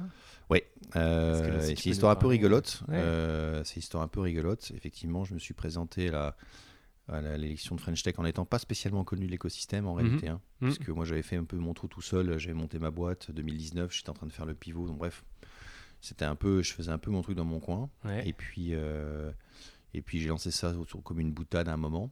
et puis bah, ça a été repris par quelques copains, les Juliens, les, voilà, les quelques copains m'ont dit oui, vas-y. Et du coup, j'ai été élu avec, une super, euh, avec un super boulot qui avait été fait euh, par l'équipe précédente parce qu'il y a eu une histoire un peu politique sur l'ancien, l'ancien bureau avait dû, avait dû nettoyer les écuries d'Ogias. Mhm. Mais là, il y avait une équipe hyper solide. Et on est hyper fiers parce que effectivement, c'est une assoce qui a qui, aujourd'hui, qui avait deux, deux salariés lorsqu'on est arrivé, qui en a sept maintenant, Mhm. euh, dont, les budgets, dont les budgets privés ont explosé. On a trouvé des sponsors, on a lancé des trucs. Donc c'était c'est une belle. euh, C'est chouette de scaler une boîte. C'est On a scalé une association comme on scale une boîte Ouais. Avec une super association de bénévoles. Donc moi je suis trésorier, je gère évidemment la partie finance. C'est bizarrement, c'est bizarrement ça étonnamment, dessus. étonnamment, ça dessus. Euh, mais on a un super président avec Cyril euh, qui est un Ouais. type absolument génial et surtout on a une super équipe opérationnelle. Mhm. On a récupéré, euh, on avait Philippe Métayer qui était un type absolument génial, qui est un type qui, qui opère l'émission de la sauce de manière assez dingue Mhm. et puis qui a monté une équipe, vraiment une équipe de, de- de champions. On a récupéré Michael Lozano Yes. qui a quitté la tribune, qui Ouais. nous a rejoint, qui anime aujourd'hui euh, French Tech Central. Mhm. Euh, et là, on a encore plein, plein de projets. On a, on a été un peu à l'arrêt pendant 12 mois. On a fait plein de trucs en virtuel. Ouais, C'est moins confort, c'est moins drôle, mais dès que ça va se rouvrir en septembre, on a des tonnes de projets euh, Mhm. pour essayer de relancer, le- de lancer la sauce. Mais, Mhm. mais ça fonctionne bien. Aujourd'hui, les missions, euh, les missions de la sauce s'orientent en plus de, sur les secteurs qui moi m'intéressent, que sont effectivement l'impact, Ouais. l'économie sociale et solidaire, donc l'insertion, l'ouverture des, des sujets tech. Euh, à la parité, à la diversité. Donc ça, c'est des trucs qui en plus, moi, me plaisent beaucoup. Mhm. Donc je pense qu'on a, on a encore, euh, donc là il y aura les élections qui vont être euh, organisées au mois de juin. Ouais. Euh, dans les nouveaux statuts, on aura de se représenter une seconde fois uniquement. Euh, donc je vais me représenter. L'idée c'est d'aller chercher effectivement une diversité plus forte, à la fois dans le conseil d'administration et à la fois dans, le, dans les membres de l'association, pour mettre à disposition en fait tout ce qu'on a appris sur le fonctionnement de la tech, les startups, etc., à d'autres populations que les populations de jeunes 25-35 ans, bien nés, etc., Mm. mais plutôt des gens qui n'ont pas forcément accès à ces réseaux-là. Mhm. Ok. Et donc, et alors, le, la, la French Tech fait quoi exactement pour le coup? La French Tech, c'est vraiment le hub d'accompagnement des, des, des patrons de start-up. Ouais. C'est assez simple, c'est un hub complet, donc il y a à la fois euh, des outils de connexion à tous les systèmes euh, avec un, truc qui s'appelle French Tech Central, qui Mhm. permet à un adhérent de French Tech de pouvoir avoir accès à toutes les, toutes les administrations françaises avec un contact direct. On a un problème avec l'URSSAF, on a un problème avec euh, l'INPI, on a un problème Mhm. avec la Direct, mais on a un accès direct à travers French Tech. Mhm. Euh, ça anime et ça relaie l'ensemble des, l'ensemble des dispositifs d'accompagnement. euh, d'accompagnement. C'est, ça fédère tous les incubateurs de la région. Ouais. Euh. Ah tous oui. les incubateurs sont connectés à la French soit, Tech, quels qu'ils soient. plus que dans la tech, là, on est vraiment Ah, sur. exactement, tous les incubateurs de la région. Euh, ça fait tous les, ça traite vraiment tous les sujets opérationnels. Mhm. Euh, et, euh, et depuis maintenant un an, on a un gros travail d'accompagnement sur des sujets du coup plutôt insertion, Mhm. Parité, euh, charte d'équité. euh, voilà. Ça c'est un vrai, ça Ok. c'est un vrai gros sujet sur lequel on bosse. Ouais. Donc on bosse avec l'ADI, on bosse avec euh, un programme qui s'appelle French Tech Tremplin. On accompagne des entrepreneurs issus de diversité pour leur montrer qu'on peut monter des boîtes. Mhm. Parce qu'en fait, il n'y a pas mieux que l'exemplarité pour que ça fonctionne. Mhm. Et ça fonctionne, parce qu'en fait, on se rend compte que bah, ils, ils, ils- ils poussent des, ils posent des graines aussi, aussi dans, leur, dans Ouais. leur écosystème et ça leur permet à, à d'autres gens de, de le faire. Ouais. Euh, donc le, le programme a du succès. Voilà, on est en train de, on déploie le, on D'ouvrir. déploie les- on- exactement, on est en train Ouais. d'ouvrir le truc. Et c'est une belle assos parce que euh, c'est financé alors aujourd'hui majoritairement par le privé maintenant. Mhm. Donc le privé est majoritaire, c'est financé par l'État, euh, par la métropole et par la région. Mhm. Donc on arrive en plus et la pardon et la CCI. Ouais. Et du coup on arrive à, dans un même endroit à euh, faire taire les, les raisons politiques, Mhm. les enjeux politiques, Mhm. et à les faire bosser ensemble sur un vrai sujet qui est l'attractivité du territoire. Et la French Tech, c'est vraiment le pilier, euh, French Tech Bordeaux, Ouais. Est vraiment le pilier de l'attractivité du territoire, mais pas, que, pas seulement à Bordeaux. hein. Je, je- je milite, mais je suis, pas- je suis le seul pour dire que ça devrait s'appeler Bordeaux de Nouvelle-Aquitaine. Ouais.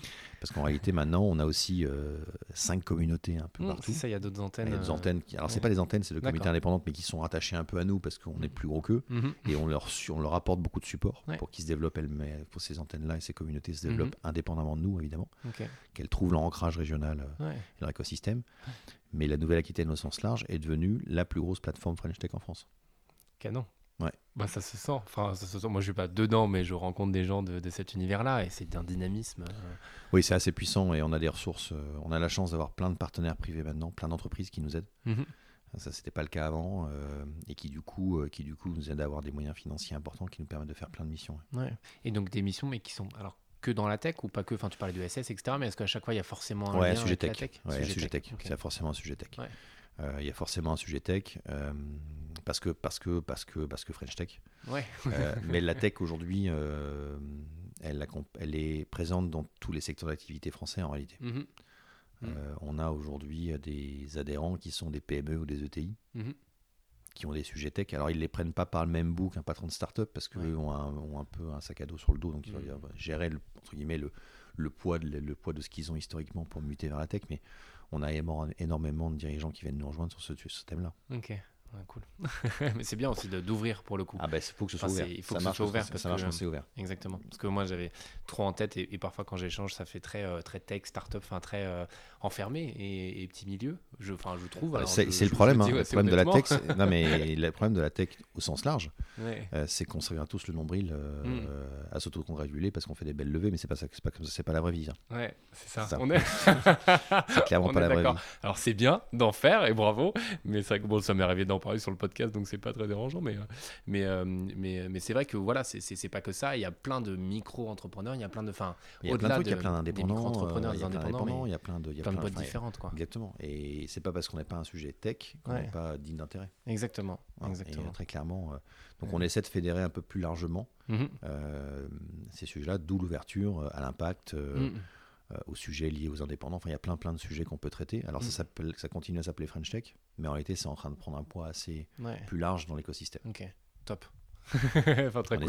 Oui, c'est ça, step by step, bien évidemment. mais cette ouverture, déjà, l'envie d'ouvrir est déjà une bonne chose. Euh, tu peux nous parler de Finaki aussi, pour le coup, qui existe déjà depuis quelques années, mais que tu as repris récemment. Ouais, alors Finaki, c'était un, c'était une, une, chouette histoire aussi. En fait, on essaie de la redémarrer. Euh, je pense qu'on est pas mal parti. C'est euh, l'histoire a commencé. Alors l'histoire de Finaki elle-même, c'est une association qui a été créée par cinq entrepreneurs de la région mhm. en 2007. Mhm. C'est assez original. Il faut se souvenir qu'en 2007, se mettre ensemble pour faire de l'investissement dans les boîtes. Enfin, moi, je sais, j'avais Aggregator en 2007. Hein, mhm. C'était pas forcément un truc totalement évident. C'était pas ancré dans les mœurs comme c'est le cas aujourd'hui. Hein. C'était il y a quasiment 15 ans, donc on est, on était vraiment pas dans le même monde. Euh, et donc tous ces pères fondateurs-là se sont dit, ben, on va fédérer, en fait, on va se fédérer nous-mêmes pour, pour accompagner financièrement et humainement mmh.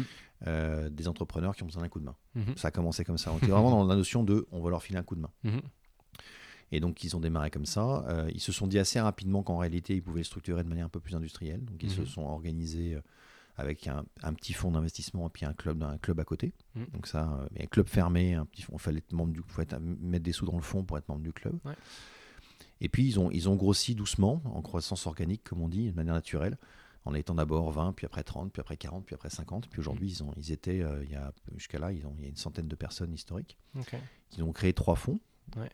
Euh, et ils ont pas mal bossé sur euh, la structuration, l'accompagnement d'entrepreneurs, la formalisation. Bref, ils ont, il y a eu vraiment bon, bon boulot qui a été fait. Mm. Euh, et puis, et puis bah, ils ont 15 ans de plus que quand ils ont créé. que assez naturellement, parce que moi je l'ai vécu chez Arigator, ce qui est compliqué, c'est de ne jamais oublier qu'il faut renouveler les membres. Mm. Parce que les gens changent de vie. C'est naturel. Hein. Moi, j'ai été entrepreneur, financier, entrepreneur business angel, entrepreneur. Voilà, on change de vie et on n'a pas les mêmes, les mêmes euh, enjeux mentaux au moment où on en a besoin. Donc, quand on est entrepreneur, finalement, on change de vie. Mm.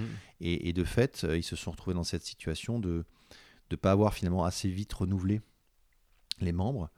Euh, et donc, ils ont, ils ont beaucoup hésité les uns et les autres au sein de Finaki pour savoir quel, quel était leur, leur avenir, parce qu'il mm-hmm. fallait s'inventer un nouvel avenir. Mm-hmm. Il y a eu en 2019 un rapprochement ponctuel avec euh, une partie des équipes d'Unitech qui ont effectivement impulsé une, marque de reprise. Euh, donc Unitech s'est relié à la région euh, pour essayer de relancer l'association, effectivement, qui a un rôle hein, aujourd'hui. Finaki a un rôle dans la chaîne du financement des entreprises, qu'elles soient tech ou pas tech. C'est ça qui est intéressant, c'est ça qui m'a intéressé. C'est qu'il n'y a quasiment pas de boîte de tech. C'est que des, boîtes tradies en fait. Il, y a assez peu, il y a assez peu de boîtes de tech. Il y en a une ou deux dans le portefeuille, mais assez peu. Et euh, alors malheureusement la Covid est passée par là, donc le truc s'est arrêté, euh, s'est mm. planté. Mm, mm. Et de manière assez, euh, assez simple, j'ai un de mes amis et néanmoins investisseur chez moi associé Axel Champagne qui m'a un jour dit écoute voilà je réfléchis. Alors j'avais entendu parler de Finakit, je savais qu'il réfléchissait à, en faire quelque chose. Axel me dit écoute voilà j'ai repris avec un petit groupe de personnes, on a repris un, un bureau intérimaire. Mm-hmm on se posait question de savoir ce qu'on fait. Euh, là, on était en juin 2020. Ouais. On, réfléchit à ce qu'on fait. Est-ce que tu voudrais pas réfléchir? Et je dis oui, ça m'intéresse. Parce que, un, je, l'ai fait pendant 15 ans. je sais comment ça marche. Euh, deux, ça m'intéresse parce que c'est l'industrialisation finalement ce que je faisais. Le mentorat, etc. C'est ce que je fais naturellement. Donc mhm. ça va avec. Mhm. Euh, et trois, oui, si, si effectivement il y, a, y, a, un socle solide et qu'on a une équipe qui tient la route, avec, grand plaisir. Donc on a construit un projet, et je dis on parce qu'on est quatre, on a construit un projet avec des gens de profils très différents. Mm. Euh, donc Laurent, Greg, euh, Sylvain et moi avec une vision très claire qui est, de, qui est basée sur trois piliers. Et bah, le premier, c'est qu'effectivement, on est un club d'entrepreneurs, donc on doit mm. redevenir un club d'entrepreneurs. Alors tout le monde mm. se fout de moi parce qu'en disant, c'est bon, tu as fait un club d'entrepreneurs, c'est bon, tu recommences. bah oui, je recommence. Sauf que ma réponse est la même. On, va sortir de la crise. Il n'y a pas une journée qui se passe sans j'ai un coup de téléphone d'entrepreneurs qui me disent, euh, je, réfléchis à ça, je suis dans telle merde j'ai besoin de conseils. Enfin, je, Mm. fais du, je, je le fais tous les jours. Ouais, ouais, ouais. Et donc, en réalité, c'est, il, il a tout, il, a, il a tout son sens, ce réseau. C'est maintenant que les gens avoir besoin d'un coup de main. C'est Mm. pas dans trois ans, lorsque ils Exactement. sauront pourquoi faire la boîte. C'est maintenant qu'ils vont avoir besoin d'un coup de main. Donc, là, on a une vraie utilité Mm. sociale au sens réseau d'entrepreneurs pour fédérer tous les gens qui ont des sujets. Et tous les gens qui nous, qui nous rejoignent aujourd'hui, hein, qui nous rejoignent sur cette thématique-là en disant j'ai des appels, font la même chose que moi. J'ai des appels tous les jours de copains ou d'entrepreneurs qui me disent je sais pas quoi faire. Euh, Ouais. Je dis bah viens, on va Allez, on fédérer fait tout ça. place, vas-y, On mets-toi va, à côté. on, va faire, on, va faire- on va fédérer tout ça, on va faire des, on va faire des, des groupes de parole, ça va bien se passer. Mhm. Euh, donc ça c'est la partie club. Donc on ouvre un club euh, comme n'importe quel entrepreneur. On- Ouais. On n'a pas besoin d'être investisseur et même un club d'entrepreneurs. Parce qu'on n'aura pas que des patrons de boîte. Yes. Moi, ce qui m'intéresse, euh, j'ai autant, j'ai j'ai été autant entrepreneur qu'entrepreneur dans ma vie, Mhm. et j'ai démarré de la de l'intrapreneuriat avant d'être entrepreneur. Mhm. Et donc, c'est une, question d'état d'esprit, Ouais. plus que de. bah, c'est ton podcast, hein, ce que tu disais, une question d'état d'esprit, Exactement. plus que de, plus que de posture technique euh, mandataire sociale d'une boîte. Ouais. Et donc, ça, c'est le premier pilier. Le deuxième, c'est évidemment de relancer un petit fonds d'investissement. Mhm. Euh, parce que bah, l'idée, c'est aussi de mettre quelques sous dans ces projets-là et d'identifier ceux qui seront les meilleurs. Euh, donc ça c'est en cours, on, on va finaliser ça. Et puis le troisième projet, c'est ce que j'appelle la plateforme ouverte, qui est le- finalement la continuité de ce que fait French Tech. Mhm. Tous les sujets French Tech concernent les sujets un peu opérationnels des entrepreneurs, mais ne traitent pas les sujets financement, ou, Mhm. les- ou c'est parce que c'est pas, c'est pas le métier de French Tech. Bah, moi ce que je veux, c'est qu'à côté soit Finaki soit la même plateforme, Mhm. où on va mettre dedans euh, les banques, les fonds d'investissement, les, etc., etc. On va mettre tous les, tous les acteurs de financement. Et ça, je l'avais commencé puisque j'ai fait un annuaire du, du- du financement qui s'appelle Bordeaux Finance, Mhm. Bordeaux.finance au singulier, que j'ai lancé avec French Tech et avec Invest in Bordeaux il y a maintenant six mois, qui fonctionne bien, qui recense en fait tous les opérateurs, tous- tous les, tous les gens Mhm. Qui, qui traitent du près ou de loin au financement de l'entreprise, qu'ils soient Ok. euh, petite, moyenne, grosse, banquier, Ouais. etc. Et quel que soit le secteur.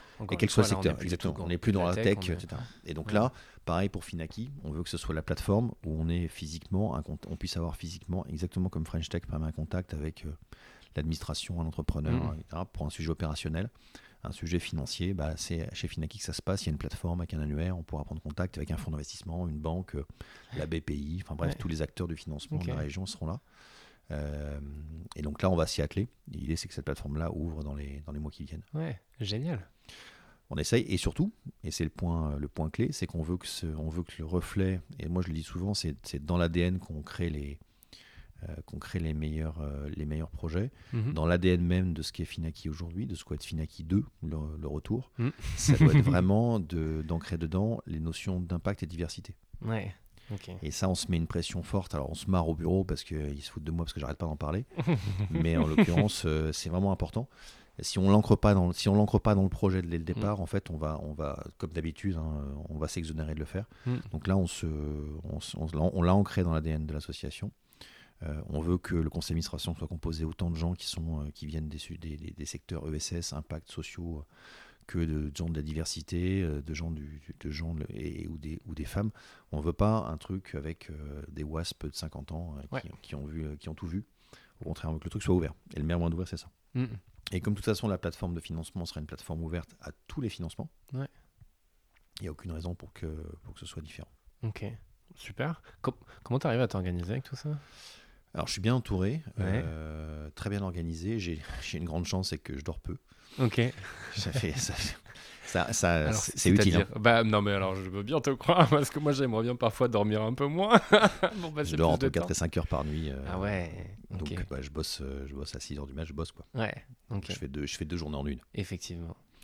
Donc, ça, c'est assez pratique. Ouais. Euh, Depuis toujours? Enfin, Ouais, depuis ouais, toujours. Ok. ouais. Mais ce moment où, les seuls moments où j'arrive à dormir plus de 5h30, 6h, c'est quand je suis. euh, quand je fais une petite pause en Corse euh, Ouais. l'été, mais c'est à peu près le seul moment où, euh, Ça, euh, comment je m'organise Non, bah, j'ai les emplois du temps chargés, j'ai- plutôt des bonnes équipes. Ouais. Euh, et puis, je, je- je sais me concentrer sur là où je suis bon. C'est qu'en réalité, il y a plein de choses Mhm. où je sais dire non, ce qui n'était pas le cas avant. Je sais dire non, il y a des choses sur lesquelles je dis non, je, ça, je, sais, je saurais faire, mais l'effort marginal que ça me demande pour le faire ne m'intéresse pas. Mhm. Euh, en tout cas, j'ai pas la marge de la, la bande passante pour le faire. Ouais. Et donc, je me concentre sur là où ce que je sais bien faire. Mhm. Et ça, tu l'as compris, comme tu disais, euh, sur, sur le tard un peu ou... Ouais, j'ai compris sur le tard. Et, et comment tu mets ça en place pour le coup? Enfin, J'arrive un peu sur les conseils que tu aurais donné aux personnes qui nous écoutent. Comment tu arrives à mettre ça en place, à te rendre compte de, en fait, là où tu es bon, oui, mais là où ça te prend pas trop d'énergie? Tu parles de bande passante aussi. Moi, je parle beaucoup de charge mentale. C'est ça. Euh, c'est mentale. c'est la même chose. hein. Euh, comment tu as réussi à comprendre et, et à assumer aussi? Alors, j'ai- j'ai- je me suis beaucoup planté. Ouais. Euh, donc, j'ai beaucoup promis des choses à des, à des gens autour de moi, etc. Des choses Mm. que j'ai pas réussi à faire comme je voulais le faire. Donc, je pense qu'il y a une notion de- d'insatisfaction personnelle ouais. que je ne veux pas renouveler. Donc, je pense que c'est surtout en me plantant que ça a fonctionné. Ok. en disant Donc, ça, j'ai. Ouais, mais pas. mais non, mais bien sûr, parce que Bah, entreprendre, on essaye un truc, on se dit on se rend disponible pour un sujet, en fait on se rend compte qu'on n'y arrive pas. Ouais.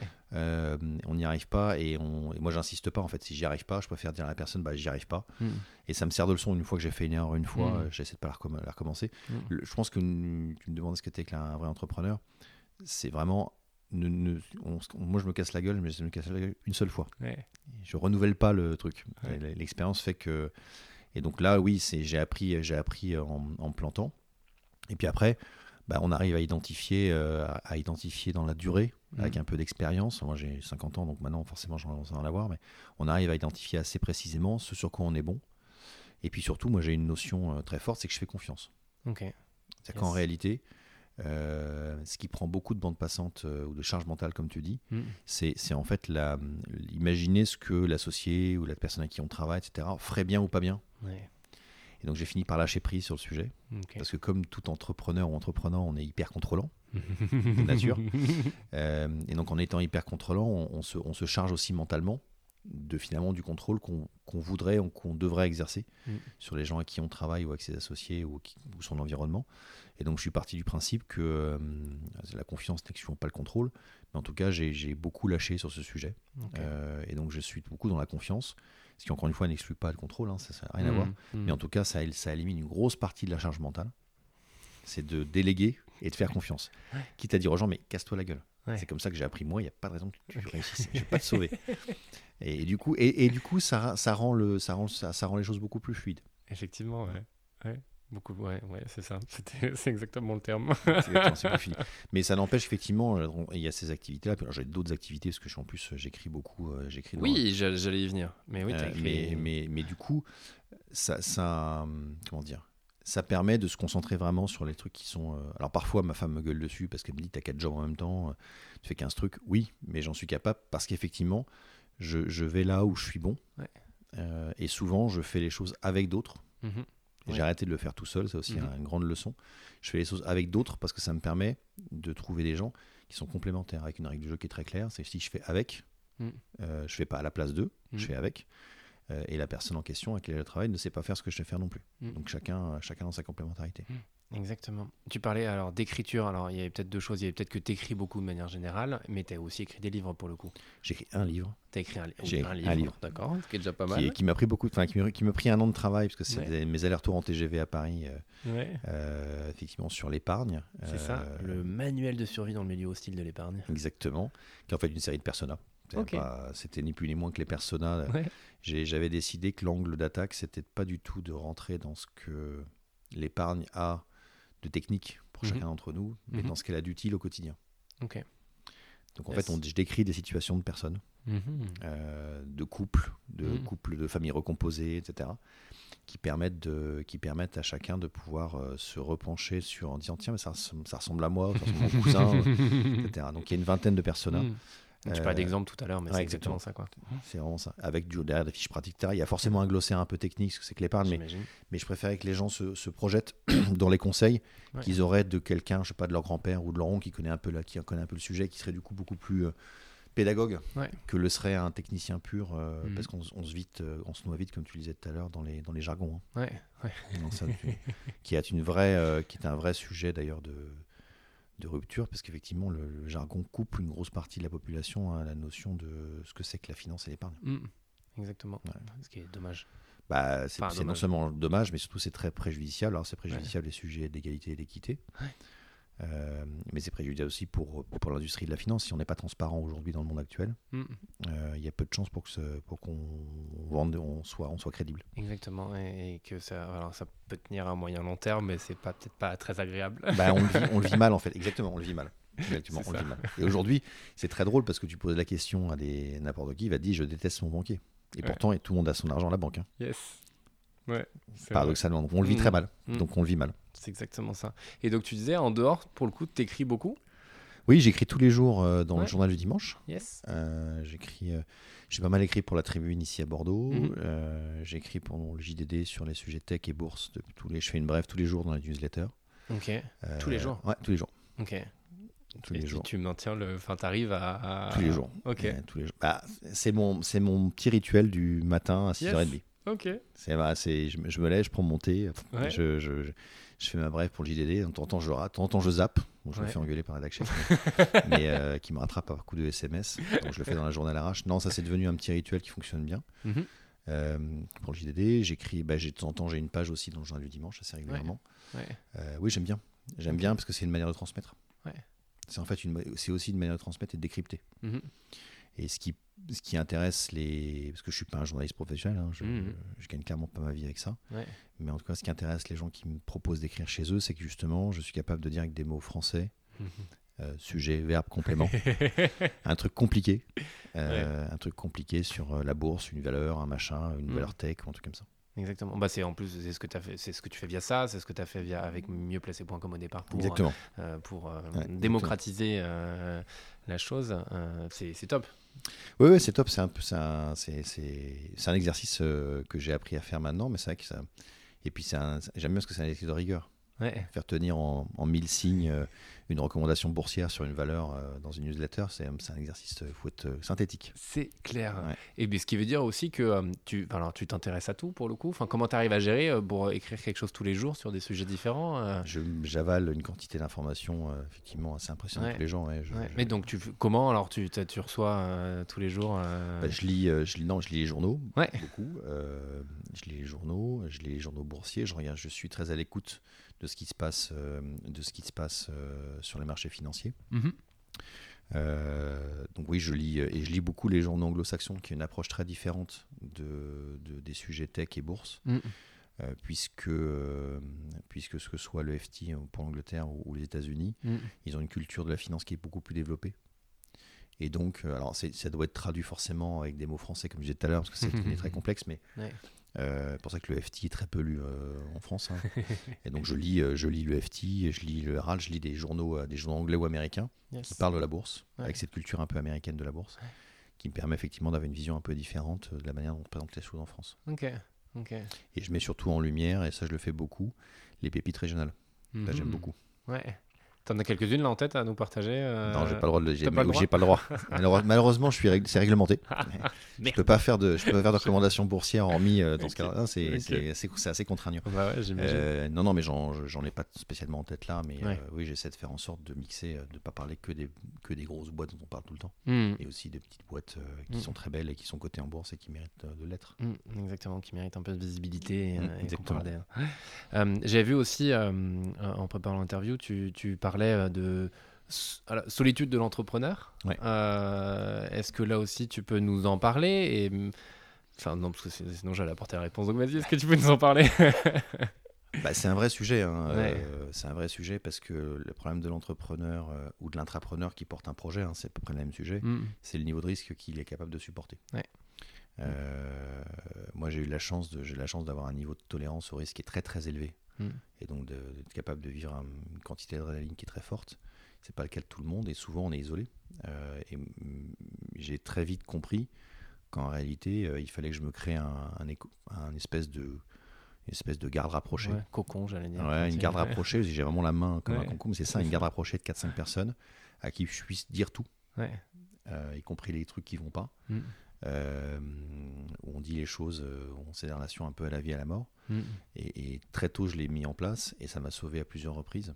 Euh, parce que parce qu'il y a des moments où j'étais quasi en burn-out euh, bah ouais. professionnel, ça m'est arrivé comme n'importe quel entrepreneur lorsqu'on Mm. en prend trop de pression. Mm. Euh, donc ça, c'est la première chose. Et surtout, le, le faire pour d'autres. Mm.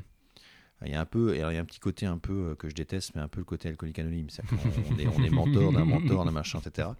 Mais c'est comme ça que ça fonctionne en réalité. Puisque moi, je, je, le dis très humblement, j'aurais pas croisé ni Jean-Marc du groupe SOS, Jean-Marc Borello, ni Dan Serfati, euh, ni Guy, euh, ni quelques copains qui, qui, qui vraiment, j'ai fait la guerre avec eux. J'ai l'impression que ça, on a fait la guerre avec eux. Et ils ont fait la guerre avec moi, j'ai fait la guerre avec eux sur d'autres sujets. Ben, ben, je pense que j'en serais pas là. Mm. Euh, et donc, moi, ça me dérange pas d'être le sparring partner d'un entrepreneur qui me dit, ou d'une entrepreneur qui me voit en me disant, voilà, j'ai un problème, il faut aller à la guerre, qu'est-ce qu'il me conseille de faire? Parce que parce qu'on a besoin de ça. Mm. Et, c'est le concept même de ce qui est de ce qui était Aggregator dans les années 2000, de manière plus large. Hein. Euh, mais Aggregator a, donné naissance à plein de trucs autour qui sont absolument géniaux. Tu vois, je sais pas, tu connais 50 Partners qui se. 50 Partners, c'est Aggregator en fait. C'est né d'Aggregator. C'est un mm. spin-off d'Aggregator. Tu peux juste en parler de 50 Partners. 50 bah, Partners, c'est Jérôme Mazurel qui bossait avec moi, euh, Marc et Dan, qui avaient euh, envie de monter un, un, un, incubateur mm-hmm. et qui est lancé avec Pascal Chevalier, un membre d'Aggregator, Pascal. ils ont lancé un incubateur à deux qui est devenu un vrai gros incubateur de Paris, avec, mm. qui amène à investir dans les boîtes avec des fonds. Donc c'est l'histoire rigolote, quoi. Mm. qu'il a spin-offé son activité en 2010. Euh, moi, j'ai géré euh, mes fonds d'investissement et lui a monté l'incubateur à côté. Et il y a eu plein d'autres groupes d'entrepreneurs qui se sont créés autour. Euh, parce que pour moi, l'entrepreneuriat, c'est un système, un organisme vivant. C'est un organisme vivant, donc il est interconnecté aux autres. Donc le, la solitude, elle se brise, elle se brise avec ça. Elle se brise aussi avec un écosystème personnel qui est hyper stable. C'est-à-dire que paradoxalement, il faut être capable de dire aussi la vérité à la personne à qui on vit hmm. en termes de niveau de risque. Et c'est hmm. ça qui est dur. On a toujours l'impression que la personne euh, à qui on vit est pas capable de, sera pas capable de supporter hmm. le risque qu'on a pris. Ah, moi, je pense que si, si on a un compagnon, une compagne euh, qui connaît la règle du jeu, elle la connaît jusqu'au bout. Donc il faut être capable de dire les choses. Euh, et puis après, il y a, y a ce que moi j'appelle la limite extrême que chacun a et qui est totalement personnel, mm. qui est sa limite patrimoniale, mm. euh, qu'il faut connaître très tôt. Qu'est-ce qu'on est capable de tolérer comme risque patrimonial personnel Et une fois qu'on sait ça, en fait, on navigue après, euh, on navigue après entre euh, sa garde rapprochée, c'est son univers personnel qui est un peu l'encre. moi, c'est comme ça que je fonctionne, hein, qui est un peu mon encre, l'encre du bateau et puis, euh, et puis la longueur de la chaîne qui dépend en fait de la, qui tourne autour de l'encre, qui dépend en fait de la capacité qu'on a à prendre des risques et donc du risque patrimonial personnel. Moi, j'ai empêché des gens que je connaissais de prendre des risques patrimoniaux trop importants. Mm. Bah, pas plus tard que la semaine dernière, à qui je disais à une entrepreneur, mais euh, cet argent-là, tu le gardes pour toi. Mm. Parce qu'elle me dit, oui, je vais le mettre dans la boîte, etc. Je dis, mm. mais même pas en rêve. Parce que je savais que dans son mental, elle, elle, va, elle veut se convaincre qu'il faut qu'elle remette cet argent dans la boîte. Euh, et moi, je lui dis, mais je sais que je commence à te connaître, je la mentor depuis quelques temps, et je commence à te connaître, je sens que si tu fais ça, tu vas être satisfaite pendant, pendant peut-être 3-4 jours, parce que tu auras, entre guillemets, donné plus de durée de vie à ta boîte, mhm. mais tu vas juste arrêter de dormir. Et il n'y a rien de pire, parce qu'en fait, quand on perd pied à titre perso, en réalité, on n'a plus aucune lucidité sur aucun sujet. Mhm. Donc cette et cette limite-là, elle est complètement perso. Il y a des gens mhm. qui sont qui supporteront parfaitement d'avoir plusieurs centaines de milliers d'euros de découvert à la banque et dormiront la nuit comme des bébés. et d'autres qui supporteront pas une seconde de pas avoir. Moi, j'avais un copain, un copain d'enfance qui supportait pas d'avoir moins de une année de rythme de vie en trésorerie, chez, sinon, sinon, il dormait pas. Ah, effectivement, ouais. C'est totalement perso. Et donc, mais ça, c'est ancré dans chacun de nous. Mais ça, mm. une fois qu'on le sait, mm. on vit très bien en naviguant entre les trois. ouais. Et c'est comme ça qu'on brise l'isolement. Mm, c'est ça. Mais donc ça Et puis partager. La réalité, c'est qu'un projet entrepreneurial, personne n'a jamais piqué l'idée de personne. ça n'est jamais arrivé. Et j'en ai vu des trucs. Hein. Et donc, de fait, il faut juste passer son temps à parler avec des gens. D'où l'utilité de trucs comme French Tech, d'où l'utilité de Finaki, mm. euh, d'où l'utilité de ces, ces réseaux-là, qui sont aussi une manière finalement d'échanger avec ses pairs, de discuter, de parler de tout et de rien, euh, mm. et d'être dans cette posture-là. Il faut vraiment prendre le temps de ça. Et c'est jamais du temps inutile. Moi, je l'ai moins fait pour des raisons vraiment purement opérationnelles en 2019, 2020, c'est peut-être en 2018, 2019. Je l'ai moins fait parce que j'étais vraiment le nez dans le guidon sur, euh, sur, les, sur les boîtes.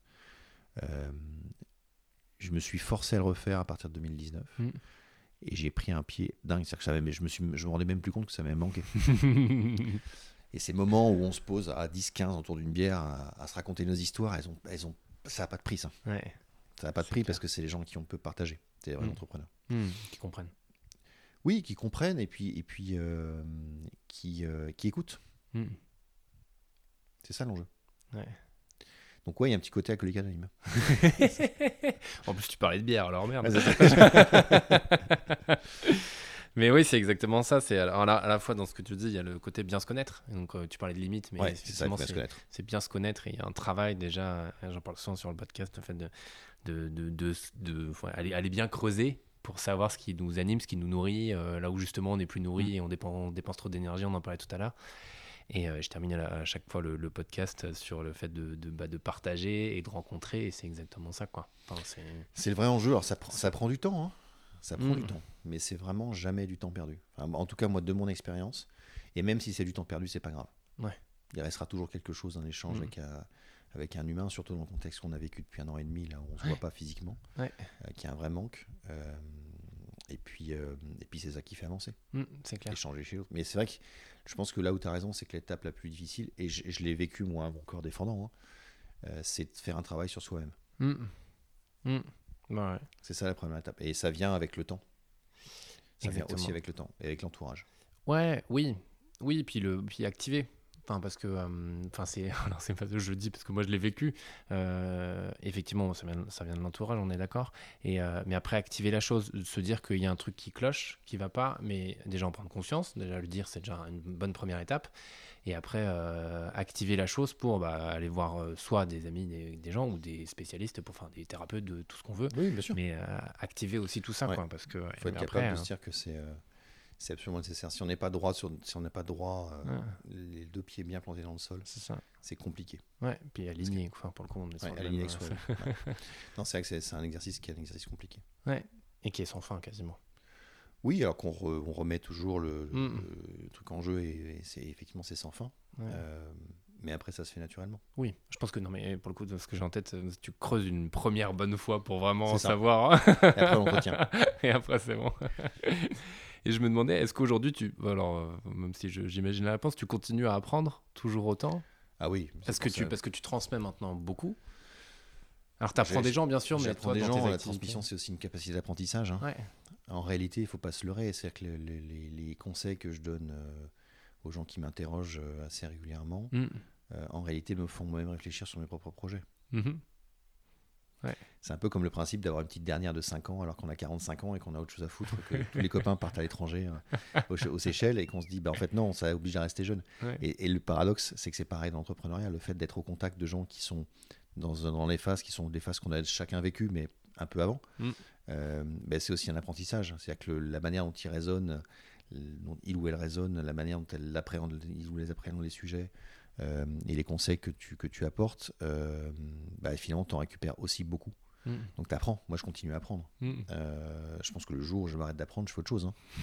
c'est ça qui m'intéresse, c'est ça qui me drive en fait. C'est continuer à apprendre. Continuer à apprendre des autres, Mm. continuer à apprendre de- des, des, des, des modèles économiques des boîtes que je vois, des entrepreneurs, eux, des manières d'aborder les sujets. Ouais. Euh, le jour où j'arrête d'apprendre, je pense que je vais m'éteindre. Ce ça. qui fait flipper d'ailleurs mon épouse qui se dit mais le jour où tu arrêtes, Ouais. tu vas juste, ça va juste s'arrêter brutalement. Mais euh, je, je pense que je supporterai assez mal. J'imagine. Euh, juste un, un dernier sur euh, un dernier mot sur peut-être l'écosystème euh, qu'on a qui est ici, qui on, on l'a dit hyper dynamique, mais euh, qu'est-ce quelle est ta, ta vision de, de, de tout ce monde-là, de tout ce qui se passe en ce moment? Enfin, je trouve que ça. bon, c'est pour ça que j'ai créé le podcast aussi, hein, c'est parce que je sentais qu'il se passait plein de choses. Euh, toi, avec tes différentes activités, qu'est-ce que que Bah, il y a, il y a trop- il y a- ouais, il y a- on, a, on a vécu une vraie, hein, depuis six ans, là, il y a un vrai changement. hein. Ouais. Euh, alors c'est récent.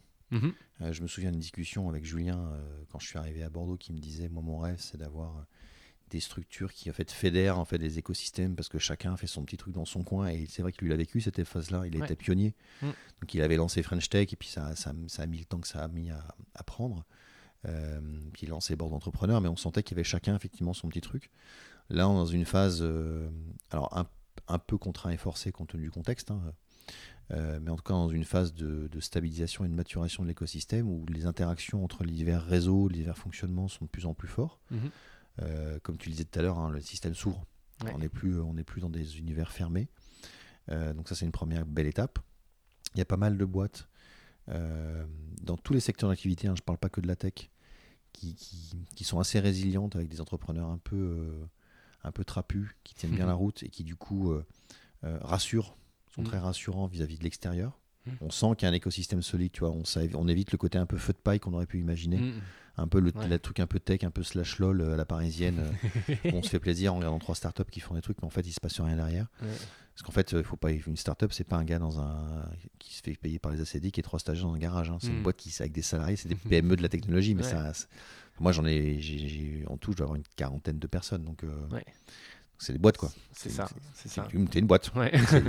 Les deux- pour les deux filiales, c'est des boîtes quoi. Donc euh, t'as des salariés, des consultants, et donc euh, donc donc ouais, on a passé une étape, on a franchement passé une étape de structuration. Mhm. Il y, a, il y a deux phénomènes qui sont un peu pour moi euh, nouveaux là depuis quelques temps. C'est qu'il y a des grosses opérations financières. Alors encore une fois, le- la financiarisation n'est pas une fin en soi, mais c'est un révélateur. Mhm.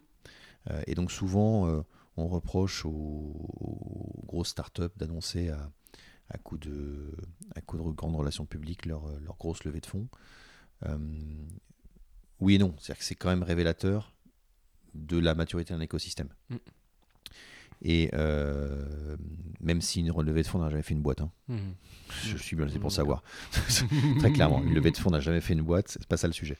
En revanche, c'est un ce type d'opération qui est très parisiano-parisienne commence à arriver ici dans cette région.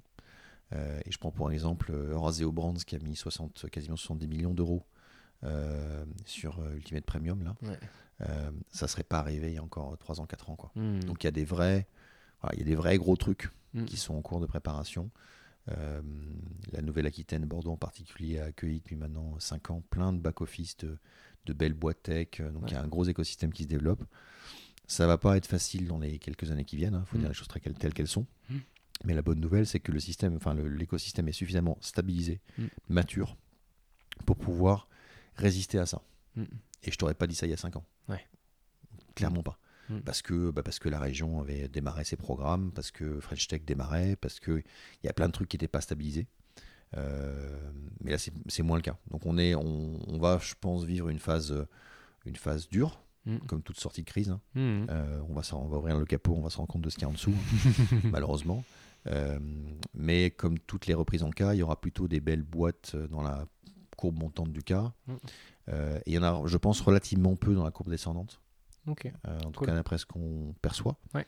Et, il ne faut pas se mentir, la- la- les, les plus beaux succès mondiaux se sont créés post-crise. Parce que c'est aussi un générateur d'opportunités. Mhm. Donc moi, je vois plutôt le verre à moitié plein qu'à moitié vide. Yes. Euh, en tout cas, je milite pour ça. Euh, la relance de Finaki fait partie de cette écosphère, partie de ça. Le- la maturation, la maturité aujourd'hui de French Tech euh, avec la présidence de Cyril fait partie de ça aussi. Mm. Euh, le fait que je, je milite pour l'implantation d'un nouveau fonds d'investissement, parce que j'ai des copains qui ont des fonds qui veulent s'installer à Bordeaux, donc je suis Mm. en train de les accompagner pour implanter un fonds d'un milliard d'euros ici. Ok. Euh, va, aussi jouer ça. Mhm. Euh, donc on, on fait les efforts pour que ça, pour que ça rentre, euh, pour que le jour où effectivement l'économie va repartir, on espère là au mois de septembre, Mhm. on ait toutes les cartes en main pour pouvoir profiter de la phase de relance. Ouais. Euh, bon, ça va pas être, ça va pas être facile, mais en tout cas, la région fait un gros effort, Mhm. la métropole fait un gros effort, très gros effort pour la métropole. Euh, et après, tout l'écosystème est prêt, donc on a, Mhm. on a les cartes en main. Donc Ouais, après, ça nous c'est joue. Euh, Est-ce qu'il y aura un sujet sur lequel tu aimerais qu'on revienne ou quelque chose qu'on n'a pas abordé? Tu te dis, euh, ça fait une heure, une heure et quart qu'on est en train d'échanger. Bon, on, est, on est pas mal. Ouais. Écoute, non, je pense qu'on a fait après le tour des sujets. Non, mon grand, moi, mon grand, grand, mon grand challenge dans les, dans les semaines, dans les mois qui viennent, c'est cet aspect, aspect pari- parité. Il y, a, il y a pour moi le grand sujet, ça va être une, encore une fois, je parlais d'ADN tout à l'heure Mhm. pour Finaki. Moi, je voudrais que la relance se fasse avec un ADN en termes de diversité et de parité qui soit ancré dans les mœurs. Mm. Et je redoute avant toute chose un truc que je vois comment ça commence à apparaître un peu à gauche à droite, qui est ce qu'on appelle l'impact washing. Mhm. C'est en gros, euh, Mm. on repeint la voiture avec euh, des notions d'impact parce que c'est plus joli. euh. Et que voilà, on, a- on- on aura un vrai sujet là-dessus. Euh, parce qu'il faut être certain que si on redémarre toutes nos activités économiques proprement, ben on n'aura jamais de chance de redémarrer avec l'ADN impact Mhm. dans notre euh, cerveau. Mhm. Donc euh, voilà, c'est maintenant qu'il faut le faire. Exactement. Et, et c'est la volonté et ça se fera pas, c'est pas l'État qui décidera d'eux, hein, c'est la volonté individuelle de quelques-uns. Mm. qui fera la différence. Mm. Et donc, il faut qu'il y ait une notion d'exemplarité pour un certain nombre d'entre nous. C'est ça. Euh, Ça passerait notamment par les entreprises. et ça passera par les entrepreneurs et les entreprises, exactement. Mm. Si, si elles le font et si elles commencent à dire, bah, moi, je suis désolé, mais moi, euh, je veux les mêmes salaires pour les femmes et les hommes, je veux qu'il y ait euh, des profils qui viennent des diversités, des banlieues qui soient aussi embauchés avec les mêmes chances d'embauche que les Ouais. autres. Enfin, c'est des, des notions bêtes, hein, Mm. mais qui sont toujours pas rentrées dans les mœurs. Clairement. Et c'est particulièrement visible dans la tech. Ouais. Et c'est encore plus visible dans la finance. Ouais. Quand on fait finance et tech, c'est juste la combo, euh, catastrophe. perdant. c'est vraiment la catastrophe. Euh, donc c'est et c'est maintenant qu'on peut prendre ce sujet en main. Donc on, on a deux, il y a, pour moi il y a deux enjeux, c'est éviter l'impact washing le plus possible. Donc là Mhm. je suis en train de réfléchir à la manière dont on pourrait formaliser les choses pour qu'on on ne tombe jamais là-dedans. En tout cas on repère les, les tricheurs entre guillemets. Mhm. Euh, et la deuxième de manière positive, dire comment est-ce qu'on motive les gens pour que, ce, pour que ce- ce- cette notion d'impact Mhm. soit la plus, euh, la plus ancrée dans l'ADN des boîtes à partir du moment où on va lancer les boîtes. Ok, super. Voilà. Cool. Plein de belles choses, effectivement. Enfin, si Ah, tout se met en place. Si tout se met en place, ouais, on va essayer euh, on- step by step. hein. Ouais, exactement. Guillaume Olivier, merci beaucoup Merci Théo, et à très bientôt. c'était un plaisir, à très bientôt. Merci à tous pour votre écoute. J'espère que comme moi, vous avez appris énormément de choses pendant cet échange. Encore une fois, cet enregistrement est la preuve qu'entreprendre, ça se fait bien entouré, bien conseillé et avec beaucoup de travail.